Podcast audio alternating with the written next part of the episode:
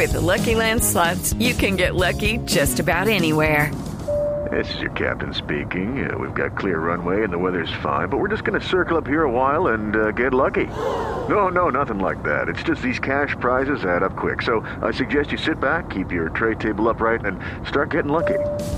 Play for free at LuckyLandSlots.com. Are you feeling lucky? No purchase necessary. Void where prohibited by law. 18 plus terms and conditions apply. See website for details. El embajador de Rusia en Venezuela es Vladimir Saemsky. Embajador, buenos días. Muy buenos días. Embajador, ¿qué piensa usted de esta petición que hace desde Suiza el presidente de Colombia? Bueno, eh, lo que pienso es que, eh, a mi juicio, en el análisis de la compleja situación venezolana, es inútil utilizar el método simplista que todo lo pinta de blanco o de negro.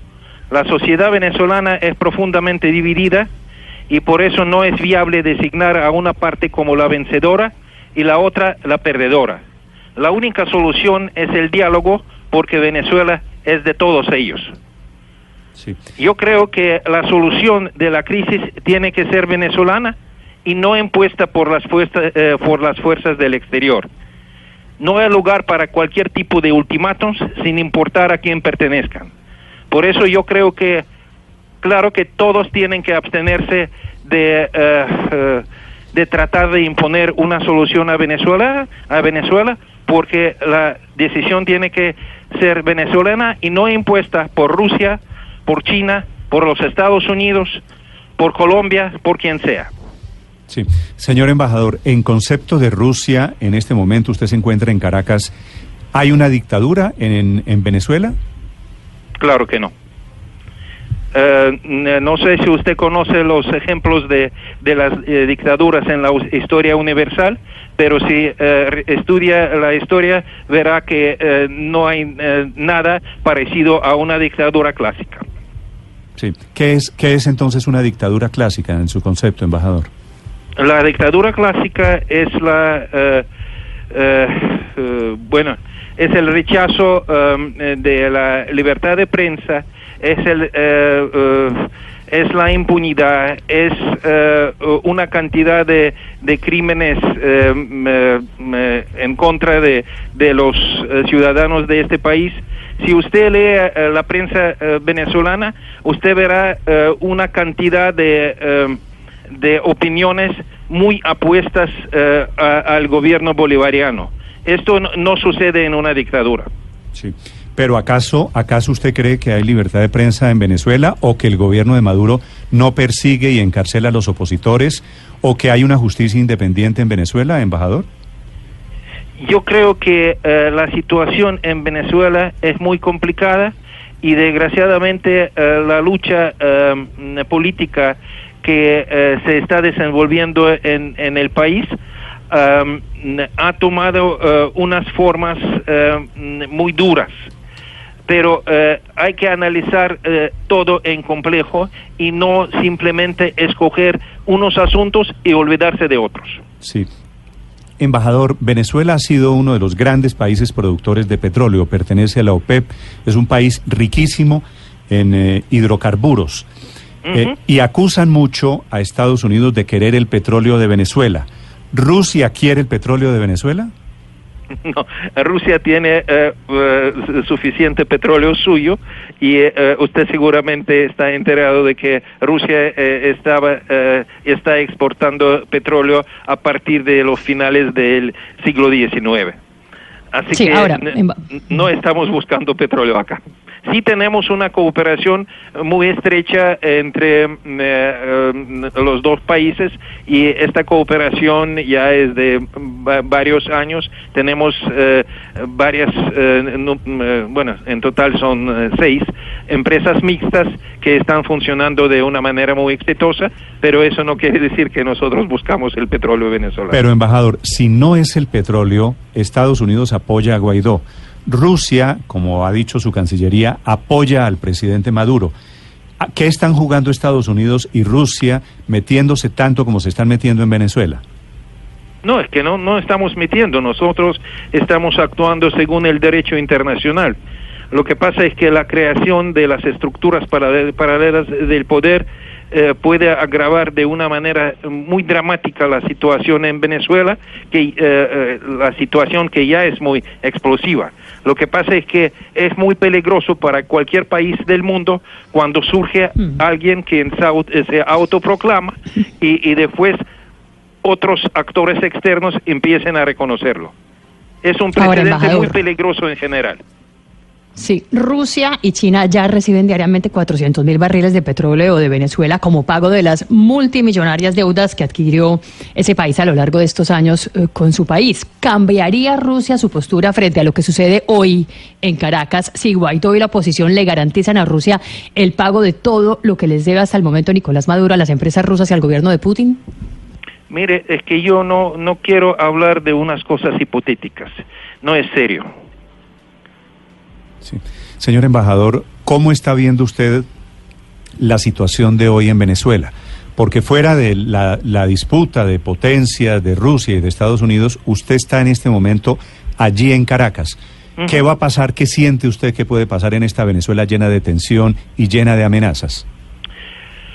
Bueno, desgraciadamente eh, ya es un tiempo eh, bastante largo eh, que está viviendo eh, Venezuela en, en, esta situación porque eh, durante eh, bueno durante los dos intentos de las revoluciones de, de color que, que, se dieron acá en Venezuela tanto en el año 2014 como en el año 2017 eso bueno esos periodos fueron muy tensos.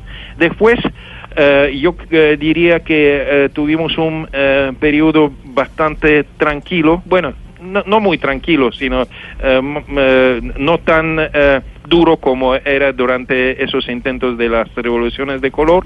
Yo me refiero a este periodo a partir del primero de agosto de 2017 hasta, hasta el día 23 de enero de este año cuando nuevamente la situación se agravó bastante.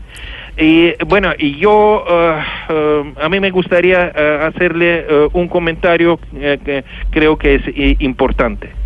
Yo creo que la mayor deficiencia del papel que se atribuyen los defensores extranjeros de la democracia venezolana es, a mi juicio, que son demasiado ideologizados y por eso se le niegan al chavismo el derecho a un espacio político y obviamente, a mi juicio, eso no corresponde para nada a las reglas democráticas universales. Pero, pero precisamente quería que me explicara un poquito más este concepto que tienen ustedes de, de lo que es una dictadura o no porque usted habla de la libertad de expresión, pero no sé si se enteró que en 2017 en Venezuela cerraron, salieron del aire ocho canales de televisión, 54 emisoras y 17 medios impresos, sobre todo por la falta de papel impreso y, de, papel, perdón. Y de hecho, pues cerró hace poco el, el, diario El Nacional, uno, uno de, los más tradicionales. CNN, salió de Venezuela, Caracol Televisión de Colombia Entonces usted dice, salió de Venezuela, RCN salió de Venezuela. Usted dice que es ideologizado, pero los hechos demuestran que efectivamente ha habido una persecución contra,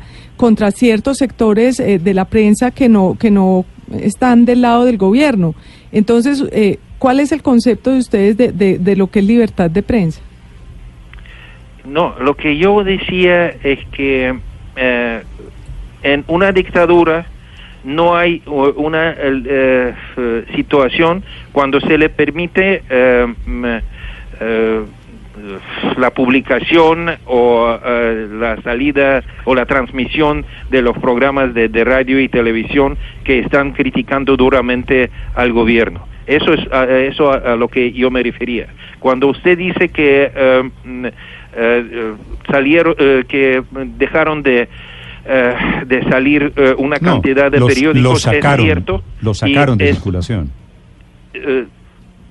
bueno, eh, lo que pasa es que, por ejemplo, eh, la salida del, del, periódico El Universal se debió a, la deficiencia de, papel. Y es cierto, los problemas socioeconómicos de, Venezuela de veras son, eh, son muy grandes y no, no pienso negarlo. Sí.